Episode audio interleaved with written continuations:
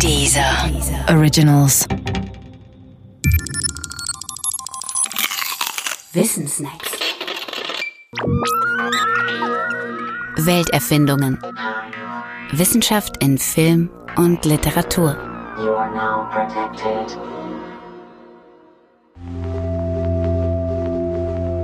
Maschinenmensch, Roboter, Android, Cyborg. Wenn Menschen sich selbst als Maschine begreifen, dann nehmen Philosophinnen und Wissenschaftlerinnen für den Vergleich Mensch-Maschine immer die komplizierteste Maschine ihrer Zeit. Nach der Erfindung moderner Uhren etwa wurde der Mensch als komplizierte Uhr aufgefasst. Und nach dem Bau der ersten Computer war der Mensch dann auch ein Computer.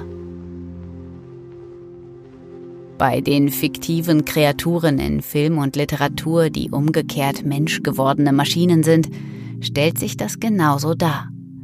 Die erfundenen Maschinenmenschen basieren immer auf den jeweils neuesten technischen Entwicklungen. Deshalb spiegelt sich der technische Fortschritt auch in den Begriffen, die darin verwendet werden. An Filmen kann man diese Spiegelung gut beobachten. In den 60er und 70er Jahren, etwa im Film Westworld, sprach man explizit von Maschinenmensch und meinte damit einen nicht ganz so komplizierten Automaten mit menschlichem Antlitz. Ein Blick in das Innere eines solchen Maschinenmenschen offenbart, dass dessen Komplexität die eines Stereoverstärkers jener Zeit nur durch die Anzahl der Leuchtdioden übersteigt. Zeitgleich war zwar auch schon der Begriff Roboter im Umlauf, allerdings bezeichnete dieser etwas kompliziertere Maschinen meist ohne menschliches Aussehen. C3PO aus Star Wars ist da eine Ausnahme. Er ist der erste bekannte humanoide Roboter, dem andere dann bis in dieses Jahrtausend folgen sollten, zum Beispiel Sunny in I, Robot. Humanoid heißen Roboter, wenn sie der menschlichen Gestalt nachempfunden sind, aber ein sichtbar technisches Design haben. Parallel dazu entwickelte sich der Android. Der Terminator und Data aus Star Trek waren Vorreiter dieser Sorte.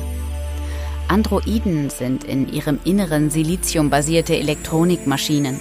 Ihr Äußeres ist von dem eines Menschen aber so gut wie nicht zu unterscheiden. Und vor allem verhalten sie sich wie Menschen. Auch schon in Star Trek, nämlich als Borg, finden sich schließlich Cyborgs. Cyborgs sind Mischwesen aus Technik, Elektronik und klassischem Bioorganismus.